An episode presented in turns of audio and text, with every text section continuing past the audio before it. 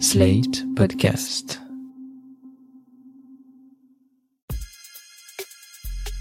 Salut chers auditeurs, salut chères auditrices, vous écoutez Sans Algo, le podcast qui vous en fait découvrir d'autres et il ne vous aura pas échappé que le titre de cet épisode est un peu différent de d'habitude.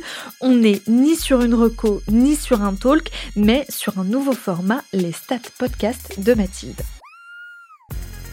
Si vous me suivez sur les réseaux sociaux, vous savez peut-être que je tiens un petit carnet avec toutes mes écoutes et toutes mes stats que j'utilise pour faire un thread Twitter de mes coups de cœur tous les mois. Désormais, chaque premier vendredi du mois, dans Sans Algo, je vous livre une version un peu améliorée de mon fil Twitter du même nom, avec ce que j'ai aimé et ce que j'ai détesté écouter, ainsi que quelques actus qui méritent qu'on revienne dessus, et pourquoi pas des conseils de lecture ou de spectacles liés au podcast.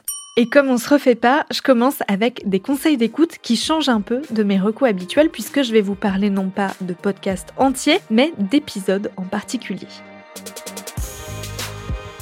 En février 2023, j'ai écouté plus de 160 épisodes de podcast pour une durée d'à peu près 60 heures. J'ai fait le tri dans tout ça pour vous dégoter trois trucs à écouter absolument. Les coups de cœur. Voilà, j'aime bien.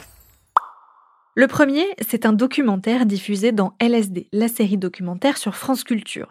Il s'appelle Chez nous, chacun cherche son chez soi et il est signé Elodie Font. Il y a leur présence, il y a, peut-être encore des fleurs dans un vase. Enfin, les, les choses sont. C'est un peu comme dans La Belle au Bois dormant. On a l'impression que tout devrait rester figé pendant 100 ans et peut-être qu'après ils vont revenir, mais ils reviennent pas. Et donc il faut vider ce lieu et on commence par se sentir très coupable. C'est un peu un sacrilège. Et puis il faut faire toutes sortes de choses qu'on nous avait longtemps interdit de faire, d'aller dans les poches, dans les tiroirs, et enfin. Parce que c'est ça aussi qui est toujours étrange, c'est que les objets vivent beaucoup plus longtemps que nous. Alors ça peut nous rassurer, mais ça peut aussi nous mettre dans un état un peu de fragilité parce que ça nous remémore mille souvenirs, mille liens, et sur le coup, la, douleur, la tristesse, le chagrin ou d'autres émotions peuvent euh, rejaillir. Oui, vous dites, vous dites qu'il y a, euh, enfin vous écrivez qu'il y a un côté intrusif extrêmement particulier de, de se mettre à lire des papiers ou en tout cas à, à en jeter une partie qu'on n'était absolument pas autorisé à, à, à toucher même. Enfin, c'était pas notre vie à nous. Oui, absolument. Et ce qui est étrange, c'est que la loi dit que tout d'un coup, ce qui était illégitime devient légitime.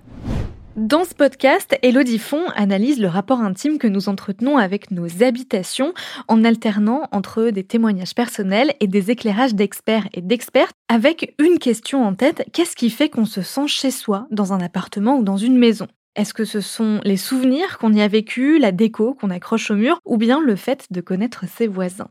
J'ai adoré ces quatre épisodes de 58 minutes pour le sourire dans la voix d'Elodie Font, pour la réalisation de Véronique Samouilov, mais aussi parce qu'il y a plein de témoignages hyper émouvants. Je pense à celui de Sylvia qui a dû accueillir chez elle et sans trop avoir le choix son fils Bilal quand il a été assigné à résidence après une condamnation pour violence conjugale, ou à celui des Baba Yaga, une bande de vieilles dames qui ont décidé de vieillir ensemble pour échapper à la maison de retraite. Si vous ne devez écouter qu'un seul des quatre épisodes, je vous conseille le dernier qui s'appelle Comment te dire adieu. C'est celui dont vous avez entendu un extrait il y a deux minutes.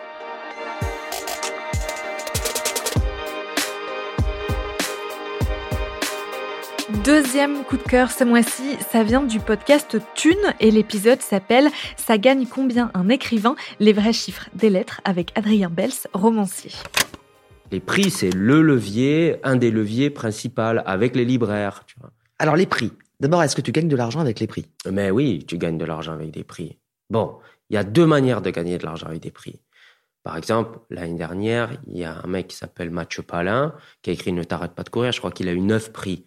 Donc en neuf prix, il a dû gagner euh, peut-être euh, euh, 40 000 ou 50 000 euros. Je crois même que c'est net d'impôts. Des prix, souvent c'est 4 000, 10 000 euros que tu touches cash. Ça, par contre, c'est bonheur. Bim, tu vois. Et, et quand tu es dans des shortlists de prix, Alors shortlist, ça veut dire que tu l'as pas, mais t'es nominé en quelque Voilà. sorte. En fait, l'effet des prix. Première sélection. Tu es en rentrée littéraire, tu viens de sortir ton bouquin, on est au mois de septembre, et là, il y a les premières sélections des prix d'automne qui tombent. Tout le monde, tous les auteurs ont les yeux rivés sur Livre Hebdo, ça devient leur, leur page d'accueil de leur téléphone, parce que tout le monde est au taquet là-dessus, il faut pas se mentir, tu vois. Et ils sont tous là à regarder, est-ce que je suis sur le féminin, est-ce que je suis sur le Médicis, sur le Flore, et puis après, tu as le Goncourt, et puis après, tu as tous les petits prix. Il y a les prix d'enseigne, prix Fnac, prix Landerneau, le prix du Monde, et puis après une quantité. En fait, il y en a plein des prix, on se rend pas compte. Encore une fois, quand tu n'es pas dans le monde littéraire, tu t'en rends pas compte. Mais après, une fois que tu y es, euh, le moindre petit prix, tu le chasses, tu le veux, tu vois. J'avais reçu les autrices du podcast Thune, Laurence Velli et Anna Borel, dans l'épisode 39 de Sans Algo, et j'avais dit tout le bien que je pensais de leur format. Eh bien, ça n'a pas changé, puisque cet épisode se hisse dans ce top 3 mensuel sans trop de difficultés. L'écrivain Adrien Bels, qui a notamment publié 5 dans tes yeux aux éditions de l'Iconoclaste, y raconte, sans langue de bois, comment fonctionne le business de l'écriture, les petits trucs à savoir sur les avaloirs et les pourcentages prévus dans les contrats, et bien d'autres choses encore. Le troisième épisode que j'ai beaucoup aimé ce mois-ci, c'est un épisode du Code à changer, le podcast de Xavier Delaporte pour France Inter. Il faut savoir euh, bien euh, programmer ton compte euh, Insta. Une fois, Magali Caso, justement, a fait une story sur- là-dessus pour pouvoir sélectionner, euh, euh, continuer à pouvoir voir les gens que t'aimes. Donc, faut les sélectionner au début. Et euh, parce que sinon, euh, Insta, c'est pourri leur euh, leur je sais pas comment on dit là, enfin leur sélection là. Il y a des gens que t'aimes, si tu les likes pas, tu les vois plus, hein. Oh là là, ça y est, ils disparaissent. Et tous les gens bien, ils disparaissent facilement. Il y a que la merde qui reste hein, sur Insta. Donc, faut savoir bien programmer le truc, ce que je ne sais pas bien faire à la base. Elle, Magali Caso, elle sait très bien faire. Deux trucs me font marrer. D'abord, la question de la compétence. Elle n'arrête pas de s'y référer, Anne. Il y a les pros et les autres, ceux qui savent faire et les autres, parmi lesquels évidemment elle se compte. Hein. Et savoir faire quoi? Ben, garder visible ce qui nous intéresse, lutter contre la propension du programme à nous dicter ce dont il présuppose que ça nous intéresse, ou plutôt ce dont il a intérêt lui-même à ce que ça nous intéresse. Bon. La compétence, c'est donc une faculté à s'approprier la plateforme pour lui imposer nos exigences. Cet épisode a un titre assez énigmatique. Il s'appelle Anne et Jeanne parlent d'Instagram et ratatam. Jeanne, c'est une amie de Xavier Delaporte qui a la soixantaine et qui décide d'installer Instagram. Avec sa copine Anne, elle s'envoie des messages vocaux pour s'expliquer comment ça marche, ce que sont un abonnement, un post ou un hashtag, qu'elle compte suivre, à quoi ça sert, etc., etc. Et voir Instagram du point de vue de deux sexagénaires qui découvrent les codes de la plateforme, j'ai trouvé que c'était une façon très ingénieuse de raconter le numérique en nous tendant un miroir sur nos propres usages. La La déception. déception. La déception. Ah, je suis déçue. La déception du mois, c'est l'arrêt d'un podcast que j'aime beaucoup et dont je vous ai déjà parlé d'ailleurs dans l'épisode 35 de Sans Algo. Ce podcast, c'est Substance de Benjamin Billot. Ça faisait un peu plus de trois ans que ce journaliste portait cet excellent podcast sur les usagers de drogue avec pour but de dégoter des témoignages forts sans juger les personnes qui passaient à son micro. Oui mais voilà, faire un podcast, ça prend du temps et ça ne rapporte pas forcément d'argent, surtout quand on parle d'un sujet aussi peu compatible avec de la publicité. Alors, par manque de moyens, Benjamin Billot a décidé d'arrêter Substance, pourtant sélectionné au festival Longueur d'onde quelques jours à peine avant la publication de son épisode d'adieu. Vous l'avez peut-être entendu dans le dernier épisode, j'ai décidé d'arrêter Substance. Alors ça n'a pas été une décision facile à prendre pour plusieurs raisons. Déjà, je suis persuadé qu'il faut vraiment que la France ait une discussion plus adulte autour du sujet des drogues. Alors j'ai l'impression que ça se décoince un peu depuis quelques années, mais il y a encore beaucoup de travail de pédagogie pour défaire des décennies de débats tronqués par des calculs politiques. Donc, il y a un peu une frustration de quitter le champ de bataille avant la fin de la guerre. C'est frustrant d'arrêter aussi parce qu'à vrai dire, ça marchait de mieux en mieux. On arrivait tranquillement à 30 000 lectures par mois au total, ce qui est pas trop mal, je pense, pour un podcast indépendant. Mais c'est pas parce que ça s'arrête qu'il ne faut plus l'écouter, donc si vous ne connaissez pas Substance, sachez qu'il est toujours disponible sur toutes les applications de podcast et sur Slate Audio, le site de recommandation de podcast de slate.fr. Les actus podcast. Et on termine avec les trois actus qu'il ne fallait pas louper en février dans l'univers du podcast. La première, c'est l'entrée de Paradiso Media au capital de Binge Audio. Paradiso, le studio créé par Lorenzo Benedetti, Benoît Dunègre et Louis Daboussi en 2019, vient d'acquérir un peu plus de 60% des parts de Binge, pourtant créé trois ans avant Paradiso.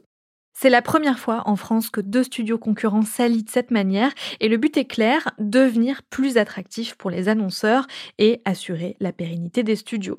Ça a l'air d'être la préoccupation de tous leurs concurrents d'ailleurs, puisque les principaux studios sont presque tous en train de s'accoler à des groupes médias ou à des structures plus grosses. C'est le cas récemment de Louis Média, Nouvelles Écoutes et Magellan. Deuxième nouvelle et pas des moindres, l'Observatoire des podcasts monté par le ministère de la Culture et l'ARCOM début 2022 a enfin commencé à communiquer après un an sous les radars. Ils ont choisi de le faire au festival Longueur d'onde à Brest début février et ils ont présenté leur plan d'action sur deux ans. Au programme, trois volets de publication. Un premier en septembre 2023 pour identifier les acteurs de l'écosystème podcast. Un deuxième début 2024 qui se penchera sur le type d'offres disponibles en podcast. Et un dernier avant l'été 2024 sur le volet économique du secteur.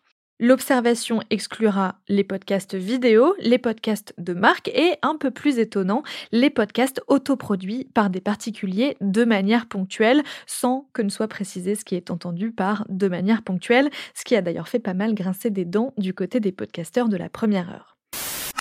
Et enfin, troisième actualité, un chiffre, 812. C'est le nombre de candidatures reçues par Radio France pour la toute première édition du podcasting, son casting géant de podcasteurs et podcasteuses.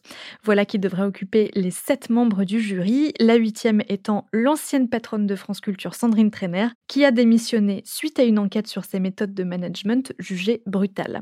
Il reste donc sept paires d'yeux et d'oreilles pour décortiquer les 812 dossiers avant le 10 mars, date à laquelle seront annoncés les finalistes, ils devront ensuite venir pitcher leur projet à la Maison de la Radio et de la Musique quelques jours plus tard pour espérer entrer dans l'écurie Radio France.